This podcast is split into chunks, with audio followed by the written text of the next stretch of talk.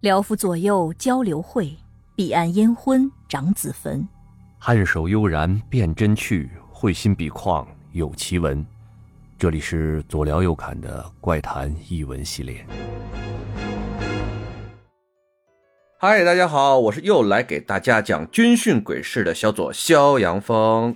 Hello，大家好，我是哎巧了没有参加过军训的小右三三吉祥。哎，这是你人生的一大缺失啊！哎，还真是。哎，咱上一集那个军训鬼事仨故事讲完了以后吧，好像勾起了大家的童年回忆，你知道吗？哎呀，然后就不停的有人跟我说这呀，说那呀。嘿，这期上来啊，咱先不讲故事，嗯，咱咱先说说像你这种没有参加过军训的人啊，真是不知道那个军训为什么大家又怀念吧，还又做噩梦。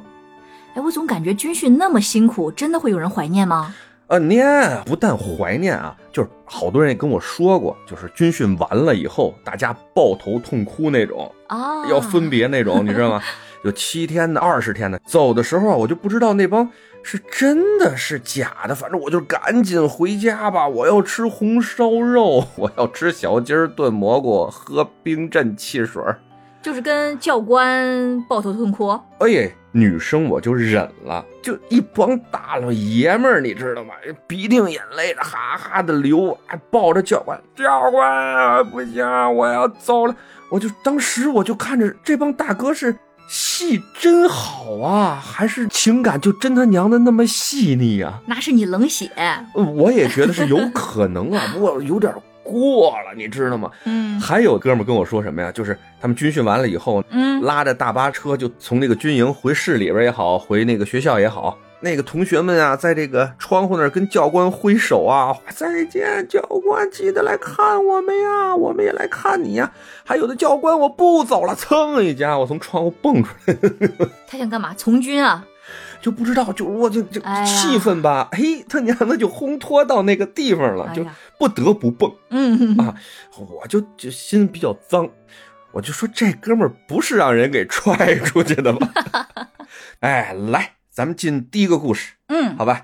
第一个故事呢，发生在一个相对偏远的这么一个城市，哎，哦，城市旁边的这个军营呢，那就更偏远了。嗯，反正呢，那哥们儿的形容呢，就是这这片军营边儿上啊，真是啥都没有，恨不得连庄稼地他都没有，嚯，野林子，哎，就反正就特别的荒凉。嗯然后呢，就是很正常的，哎，从刚开始的兴奋、好奇、新鲜，嗯，到后来几天的这个很累啊，就是一个正常的大一个家过程，哎嗯进军营的这么一个过程。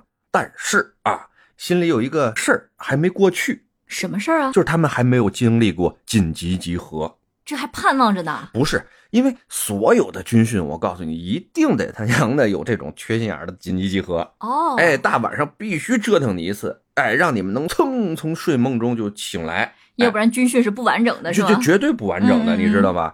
但是一直没有进行这个紧急集合，所以让大家吧，就每天晚上睡觉的时候吧，就跟说相声说那个扔靴子似的。啊，等靴子，哎呦，等靴子，就大家睡不实着，你知道吗？嗯哎，睡不踏实。哎，这就叫什么呀？想什么来什么啊！英文那个 “speak of the devil”。哎呀，这口 音，哎，说曹操，曹操到啊！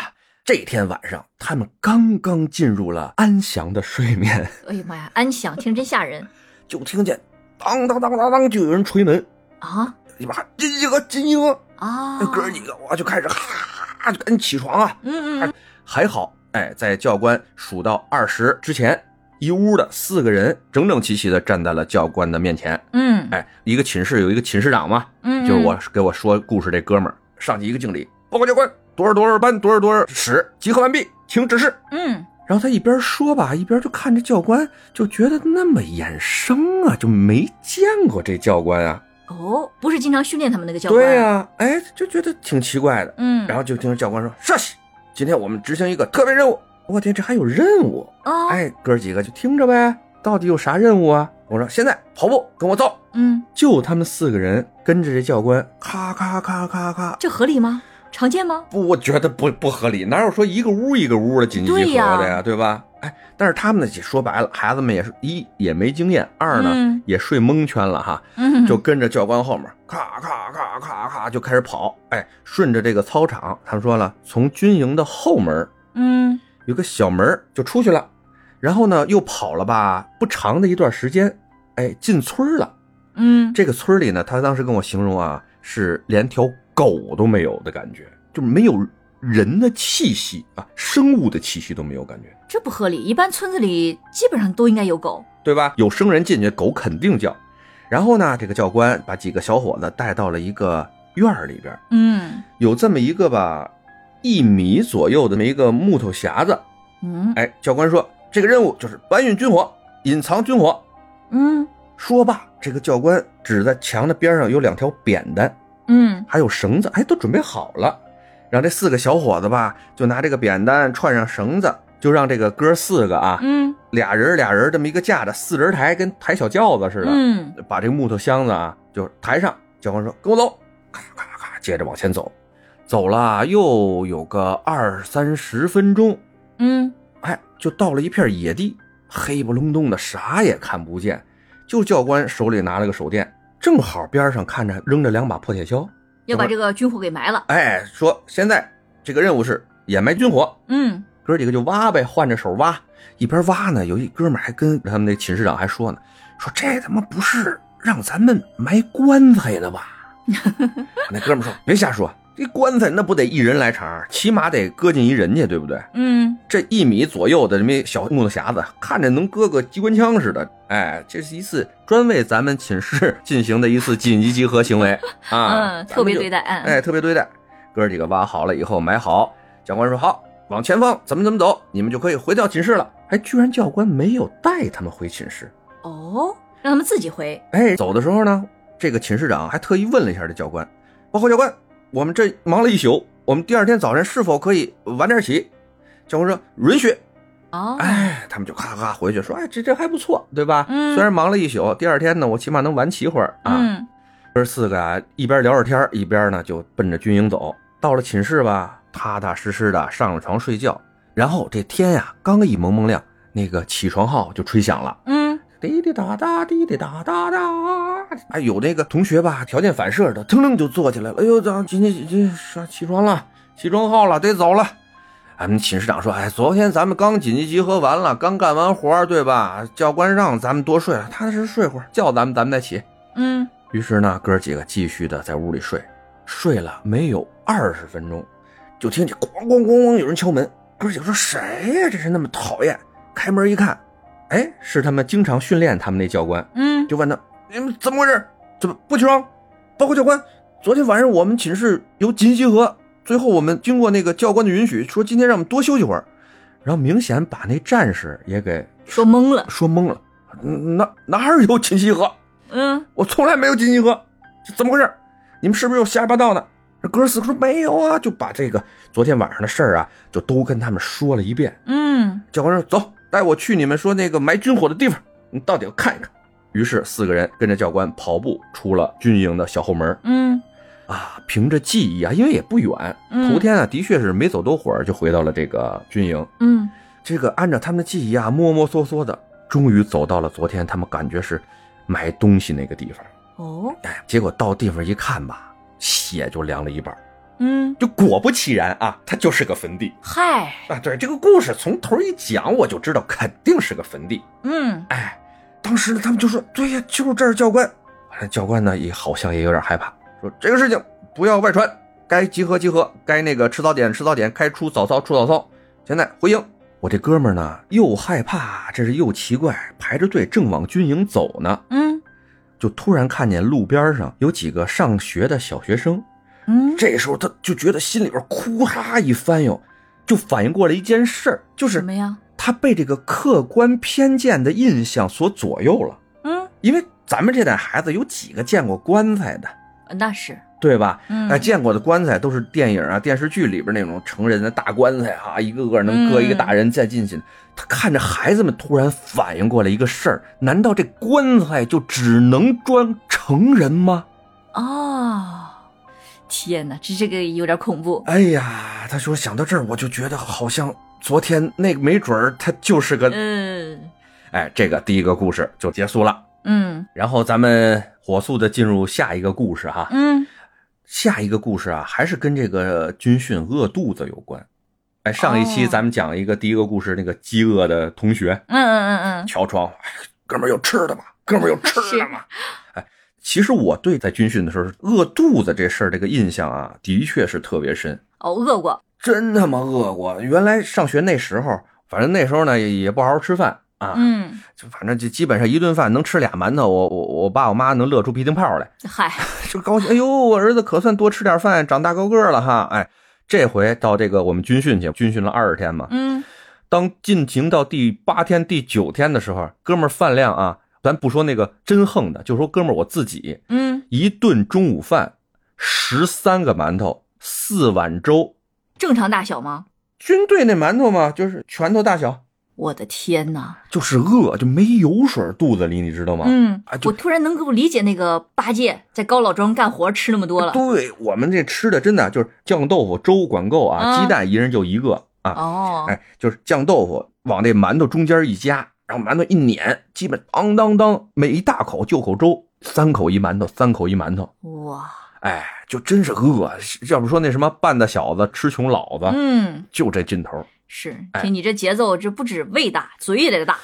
这这不是，那你得快，因为吃早点的时间就那么会儿，不是说你吃饱了你再出去，不是，就允许可能就是十五分钟到二十分钟，让你这个用餐时间，嗯早餐可能就十五分钟，哎，吃不完就已经拉出去了，大家不让吃了，明白吧？是就是是赶紧夸夸夸吃，吃饱了以后，临出去的时候还得哎。再拿俩馒头一挤，俩馒头一挤装那个军服兜里边，以防这个下午啊或者什么时候练操的时候又饿，掰着能吃一口。哇，所以这第二个故事啊，跟他说了嘛，又跟这个饥饿有关。所以他说了呢，我就特信，的确饿，我受过呀。嗯哎嗯这个故事呢，讲的也是一个相对来说偏远城市的这么一个学校的军训。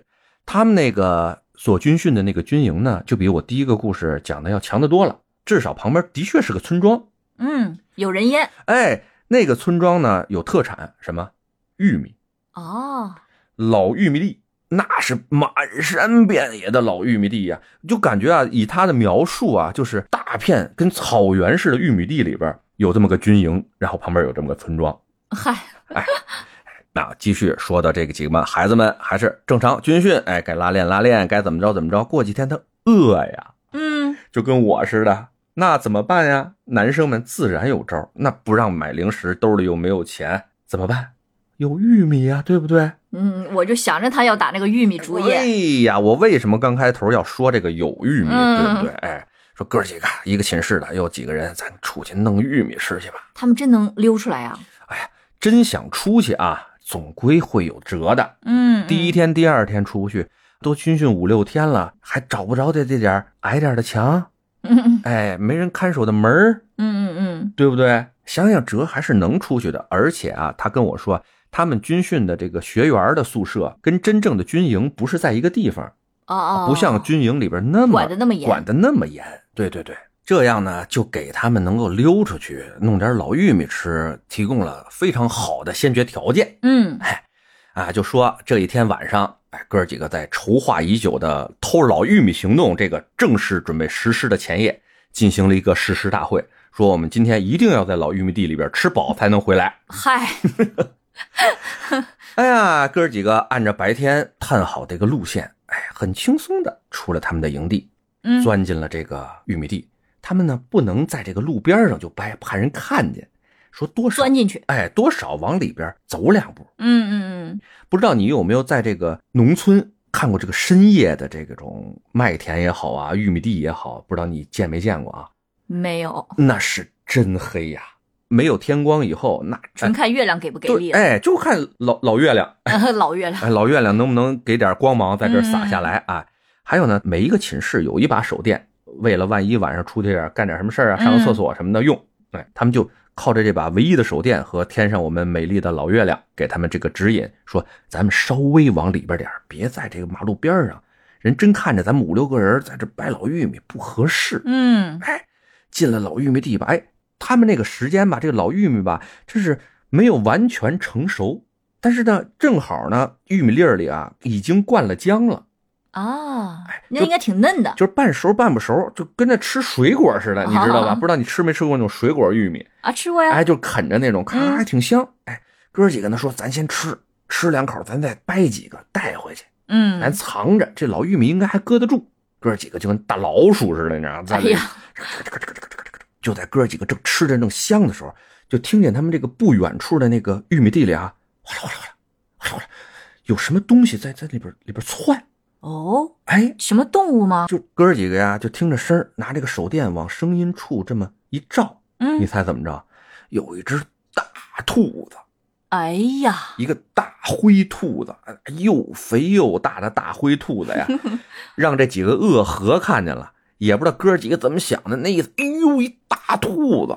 当时哥几个互相对了个眼神，那意思，今天就他了，开荤了，给开了荤了，就他了吧。嗯哥几个啊就成了一个半包围之势，嗯奔着兔子就蹑足前踪，把这个兔子要包了围了。嗯，但是啊，朋友们，你们说你们没有家伙事儿的时候，在野外，但分你们要是能逮着那个兔子，那也是个傻兔子，那兔子保证活不到今天，哎，活不到你们能看见它那时 候。是哎，那果不其然，嗯，兔子啪嗒嗒它就跑了。对，不知道他们怎么想的，而且玉米地它是有障碍的，哎呀，嗯，结果呢，嘿，看着这个兔子跑了，哥几个猜怎么着？这还追了下去。无语了，对吧？这个要了命了！听他们跟我说那意思，哎，你别看在玉米地里边，我们哥几个奔着兔子啊追的还挺快。哎呀，啊这是肚子指挥了脑哎子，呀，对呀、说跑他妈丧心病狂呢。嗯，经过了大概他们觉得时间挺长，但是我估计啊没多长时间，也有几分钟哎吧，也几分钟都算长的，哦能到一分钟就不错。哦，哎，这又黑又玉米地，对吧？嗯，能跑多长时间？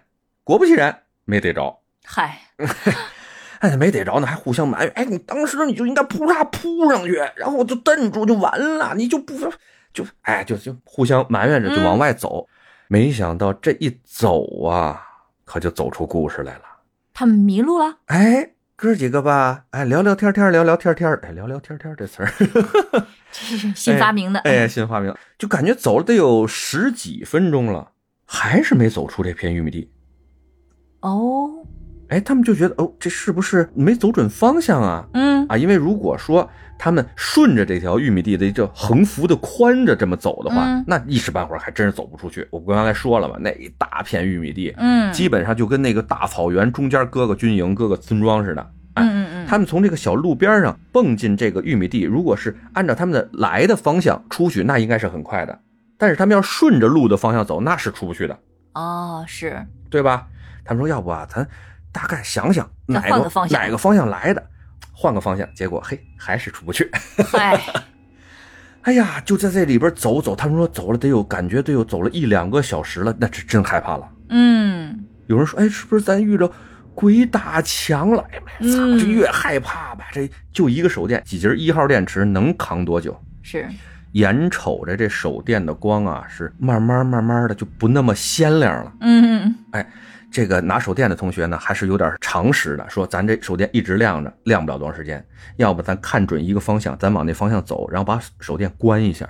嗯，真的要是必须要用的时候再亮它，对，嗯啊，天上呢多少有点天光，嗯，哎，他们呢就基本上看准一个方向就往前走，就这么摸黑着啊又走了那么半个多小时，就影影绰绰吧，就觉得前面吧有一个高出玉米地挺高的这么一个人形儿，嗯，人形儿，哎，哥几个说拿手电照一下，看看是什么玩意儿。基本上大家觉得就是个大个儿的稻草人儿之类的，哦哎，这个知道吧？嗯哎，稻是草人儿怕鸟什么吗？嗯，哎，因为有插稻草人儿的地方，就可能有农民经常走那种小路，他们想着看着找着路了，能不能就摸着顺着就出去了。嗯，是，决定了以后，哎，大家又借着天光，又借着手电，走了这么有十几分钟，就走到了这个稻草人的边上。没想到走到稻草人边上吧，就感觉这个稻草人吧格外的巨大，就感觉怎么说得有三米高那么一个大稻草人儿。啊，谁会做这么大一个稻草人呢？，对呀、他们就拿着这个手电吧，离这个稻草人大概有十米远左右，就不敢过去了，因为他们嗯明显能看到吧，当天晚上没什么风，但是那个稻草人吧就在原地，就是你看没那看那个商场有啊，那那种个充气的小充气人人儿，儿，嗯，在晃，哎，晃的那个姿势吧，还极其的不协调，虽然在原地没动。但是晃来晃去，晃来晃去，咦，挺他妈吓人的，你知道吗？嗯嗯哎呦，小哥几个你看我，我看看你，意思说咱要不别往前去了。嗯对呀，这明显已经感觉到诡异了，还要往前凑。对呀、这这个搁恐怖故事里边就发现诡异，还往前凑，那就是拿智商换命的这个事情，就是嗯就说，哎，看见稻草人没有？咱们背冲着他走，嗯跟他相反的方向咱就走。于是乎，哥儿几个现在也就不管啥了，因为让那个稻草人吧吓得的确是有点害怕，嗯又赶上那么长时间没走出去啊，大家就自古华山一条路了，朝准了一个方向就一通狂奔啊。嗯哎，后来哥儿有的就吓哭了，后来一边跑一边嚷嚷啊，就救命啊，救命啊，救命啊！不知道跑了多长时间，就看着他们远处吧，咵，有一个灯光在闪烁。嗯，这时候啊，哥儿几个已经啥也不管了，就奔着灯光去吧。当那哎应时，该啊，说明有人在找他们。哎，你看看，当时他们就说那啥意思？就哪怕这这个光啊是个什么鬼火啊，是什么个狼眼啊，他们都不在乎 了，那嗨，你知道吗？都飞蛾扑火了已。经不大，哎我就奔着光就走。所以这个嗯哎动物的这个向光性啊，这趋光性，尤其是在这个深夜的情况下啊，嗯可以理解的哈。嗯他就又跑了没几分钟，一边喊一边跑啊，就听着那个光亮也冲他们喊：“谁呀？谁呀？”哎呦，一听这个人声啊，嗯，哥儿几个心里算是踏实下来了。对呀，得救了，感觉。哎呦，就感觉得救了。一看，一个老农民听着他的玉米地里边有挺大的动静，提了着手电过来看看到底怎么回事儿。嗯然后一看是几个学生，就问你们干嘛呢？学生说：“不好意思，爷爷，我们这个肚子饿，我们想白拉老玉米吃没有，那我们在里边就出不来了，可算遇着您了。我们这里边跑了好久了。”这老农民一听，哎，学生对吧？嗯摆几个老玉米那不是事儿，就问他们：“你们哪儿的学生啊？”“啊我们哪儿哪儿有军营军训的学生。”啊啊，老农民说：“行行行，我把你们送进去吧。”哎，就把他们送到了这个他们军训的军营，哎，嗯不是随便能进的。哎，嗯，有站岗的战士，一说你们是哪连哪排哪班的，咱们说我们是军训什么哪连哪排哪班的，哎，站岗的卫士啊，给我嗯通了电话，把专门负责他们那班的教官就给弄出来了，总算这个回去了。嗯哎，这老农民一看孩子们回去了，他自己也放心了，踏踏实实也就回家了。第二天，这个教官呢不能不惩罚，对不对？嗯那惩罚他们干嘛呢？说去帮这个老农民家里啊干点农活儿也啊算应该的应该哎，的对吧？嗯咱们这战士讲理，对不对？是就去帮这个老农民呢干农活儿然后老农民看，哎呀，这是孩子们这个对吧？饿，掰两个老玉米不是事儿，不是事儿啊！教官说那也不行啊，给您这个霍霍的，你也得帮您干点活儿您看让他们干什么吧？啊，一定得干。那老农民说啊，那行行行，就随便干点什么吧。一帮孩子跟个老农民啊嗯一边干活儿就一边聊起天儿来了，说爷爷您这片地真大呀。老农民说啊是，那是不小啊这片地。说爷爷，哎呦，您这个里边有一个东西可挺威风的啊，一个巨大一个稻草人儿，我们听说都没听说过那么大一稻草人儿。嗯这老农民一听他这话呀，手里的活儿就停下来了。他说啥？大稻草人儿？那学生说是啊，就巨大好几米高这稻草人儿。这老农民说：“学生，你不是夜里玉米地里边瞎癔症了吧？我这地里有没有稻草人儿，我还能不知道？还说那么大个稻草人儿，哦当时干活的这帮学生们啊，手里的活可就都停下了，说：“爷爷，我们可真是看见一个巨大的稻草人儿，凭空出现的，就在那片玉米地里边儿。我们就是看着他在那儿晃啊，我们害怕，我们才背着他跑，一直跑，一直跑，才碰见您的。哇哦，有一个学生吧，聪明，说：‘爷爷爷爷，这片地就是您的吗？我们不是说上人家那片地，然后跑到您这块儿来，让您看见我们，救了我们吧？别是人家家有稻草人儿，嗯哎，老农民说不能够，这片儿都是我的，而且我们村儿没事儿这玉米地里弄啥稻草人儿啊？再说弄那么一个管啥用啊？就说完了以后啊，这哥儿几个呀就感觉浑身泛凉啊。嗯，是我鸡皮疙瘩都起来了，他们看着那东西到底是什么呀？不可考证了已经。哎，嗯，这就是一个晃悠的稻草人儿的故事。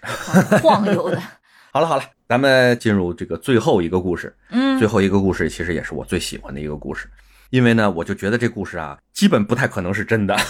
啊嗨，是一个小哥们儿啊，他喝高了以后给我讲的，但是他就讲的吧，就特认真，就是那意思说哥，哎呀，我这事儿憋了，我心里憋了那么多年了，跟谁说谁都不信，你就听完就当是假的，你也别问我什么细节什么的，我也不知道。第二天我酒醒了，我也不会再跟你说第二遍。嗯那哥们儿喝多的时候，我也喝的差不多了。嗯于是呢，我们就晕晕乎乎的听来了这个故事。哎，说这个小哥们儿呢是在一个边境的城市上学。哦这个边境的城市呢，在 N 年前呢还跟邻国发生过一起战争。那个地方呢不能说出来，但是我可以给大家一个提示，就是呃，有以这个城市名字命名的香烟，非常著名的香烟，基本抽烟的人都能知道。哦，哎咱们长话短说，他们呢就在这块儿军训。我这小哥们儿吧，人比较会来事儿，嗯哎，为了逃避这个军事训练，这哥们儿跟教官们啊这个关系啊处的不错。嗯，说我我干活儿行吗？教官，我干活儿，我帮厨，哎，这是个好工作，哎，是个好工作。没事儿呢，还能弄点什么烤土豆啊，弄个剩馒头啊 是，哎，还能跟着这个厨房进行点采买，好歹嗯不用在那儿占军资啊，对吧？嗯哎话说呢，这一天他又跟着厨房的这帮战士们呢出去采买啊。你知道边境那个地方嘛，他们买菜的地方也不光是菜，哎有嗯肉啊，还有奇奇怪怪的一些生活用品啊，那块儿都有卖。集市，哎，就是个集市。他在一个小摊儿上看到了那个摊儿上啊卖一些旧货，一些嗯中古货，就好多是那种原来打仗啊美军的那些 Zippo 啊，嗯，还有一些什么器械呀、但是不是那种杀伤性器械啊，嗯比如什么钢盔啊、反手正套一些小啊，玩意儿哎，那些小玩意儿，哎，包括有徽章什么的。嗯他说这挺好的，就问那边您这从哪儿来的呀？老板啊就说啊，这有收的，也有我在后山啊捡的。他一听捡的白来的这事儿，他来精神了，说嗯，哪个后山啊？然后听着这个老板这么一形容啊，这不就是我军队后面的后山吗？嗯，离得近，哎，离得近呢。说者无心，听者有意，他就把这事儿记在心里了。嗯回去跟这个几个小哥们儿一说哈、说你看看我们这块儿有大量的美军物资在咱们后山上，嗨， 哎，嗯哥儿几个寻宝去吧，满地都是，没人要。嗯，哎，白天肯定是出不去啊，还是那句话，得晚上。哎，让我想到了 no 作 no 带的，哎，不作不会死啊！嗯跟你说，也不是说整个屋的人都愿意跟他们这犯神经病去，嗯，就有一个傻大胆儿。说哦，俩人就敢去哎，，俩人俩人去呗。他们走之前还跟着，哎，你们这帮怂货，对吧？哎，你我们都弄了好多好玩意儿，我们不给你们，馋死你们！我们、嗨哎、就抱着这种情绪，俩人就奔了山了。哎嗯，，奔了山，俩人还分析呢，路边上的啊肯定不行，为什么？谁们路边上能扔的，对吧？嗯而且离路近的肯定也被人捡光了，咱就得往林子里走。那是，于是呢，这俩缺心眼儿的货啊，拿着俩手电就进了嘛边境的深山老林了哎，愣告诉要捡东西去，都不知道怎么想的，你知道吗？嗯哎果不其然，迷路了，对吧？嗯迷路以后呢，如果不出意外的话，那就肯定是要出意外的，嗨，要不哪来的故事啊，对吧那是？哎，俩人啊，在里边走来走去，走来走去，这个出主意这哥们儿啊，一不留神就滑到了山坡底下，哦，哎，深吗？就反正他说他晕过去了。哦，那也不是太浅的沟，哎，就觉得晕过去了，就感觉吧，他这迷迷糊糊的，就有人叫他说：“醒醒，醒一醒。”他醒了以后吧，他就觉得这个眼前吧，反正摔傻了还是怎么着，迷迷糊糊的，嗯，就看见五个战士围着他。他一看战士，哎呦，心里踏实了。嗯，哎，呀，说被人救了又得救了，五个战士。但是呢，他就在一边跟战士们说话，一边看着战士们穿那个军服吧，就不太像现在咱们穿那个军服，就像哦很老的似的那种军服。哎，他就说这莫非就是民兵还是什么的？嗯，哎他就跟战士们说啊，我是谁谁谁哪学校的，在哪儿军训，什么什么乱七八糟的，就跟沟通嘛。嗯说我在这里迷路了，您能不能把我带回去？然后他聊的时候，感觉吧，就那些战士们呢，就跟听故事似的，就说啥学校军训，就问他，你不知道现在什么危险的情况吗？你怎么学生能来这地方呢？嗯，然后那那哥们儿就说：“这咋危险了？不是好好的吗？这。”然后我说：“哎，你这孩子胆儿太大了，走，带你们上那个你们那个那个什么什么村儿什么镇。”他跟那个当兵的说了嗯什么村儿什么镇，我带你回去。一边走一边聊天，反正聊了很多啊。他跟我讲了很多，但最终呢，基本上他是感觉到，他跟这些军人不是一个时代的人。某一方穿越了，对呀、他就当时说：“操，是不是我穿越了，还是怎么着的？”就就就是稀奇古怪的想法就出来了哈。但是越聊越感觉到，很有可能对方就是原来在那场自卫反击战中牺牲的战士。啊，他们的亡魂，哎，他就感觉我天，这这这是不是就是那些战士？因为嗯战士们一直在聊那个打仗的时候的事儿，嗯他呢就给那些战士们聊他现在这个二零一一年、一二年的事儿。嗯然后两边呢就是有点驴唇不对马嘴。后来这些战士们好像也反应过来，是不是记起来了啊？是他们已经牺牲了哦，他们意识到自己，啊，所以战士们的话呢越来越少，只是听着我们这个小哥们儿在那儿一直在讲，嗯，而且，不停地说多讲讲，你多讲讲。嗯然后小哥们儿嘛就跟他说讲咱们祖国多牛逼多牛逼，现在，嗯哎，说那场战争咱们赢了，把鬼子们打的怎么怎么样嗯，啊，一直哎走了有一个多小时，前面呢明显就能看见路了，嗯，眼瞅着就要出这片林子的时候呢，几个战士就不往前走了啊，跟他说你就出去吧，他们出不了林子吗？我不知道呀。哦，然后那个这哥们儿也是问呢，那您不再送送我往前？他说你顺着这条路就是你们你说的那个村儿，嗯，你自己走嗯回去就行了。嗯，他说：“那您呢？”这时候几个战士跟他敬了个礼，说：“我们继续完成任务。哇，”哎呀，说到这儿呢，这小哥们儿嘛，当时就已经泪流满面了。我真的不太信他说的这个故事啊，嗯，哎呀，但是我也听着很感动。那是，就是最近咱们这个世界也挺乱的，大家也知道对吧？嗯咱们建国的时候那几场战争，到后来咱们改革开放初期，咱们的自卫反击战，嗯这几场战争，我们的先烈用自己的生命才能换来咱们现在相对比较安定团结的这么一个社会状态，是的，对是吧的，？所以这个故事我现在还告诉你，我是不信的，但我真希望它是个真事儿。是，希望这些先烈们在天有灵吧，能够看到我们祖国现在的繁荣富强。对，你看，这不是也刚过完九一八吗？嗯，来，把这个最后一个故事送给我们最可爱、最敬佩的解放军们，嗯，对？吧？是的，行，，哎，这就是我们从那个各个朋友那儿收集了一些关于军训的这些故事，咱们用了两期的时间，对把这些故事呢就讲给大家听。以后啊，大家还有想听什么系列的，啊比如说什么，呃，小时候吃啥喝啥，嗯，或者上哪儿玩儿的，大家也可以给我们投稿。对呀、欢迎欢迎，哎，咱们收集一波，然后咱就聊一期，收集一波，咱聊一期，对吧？是呢反正这个节目都是哎大家的事儿，聊给大家听。那对对，对哎哎，那今天咱们就先到这儿。嗯，好的，哎，大家拜拜。拜拜。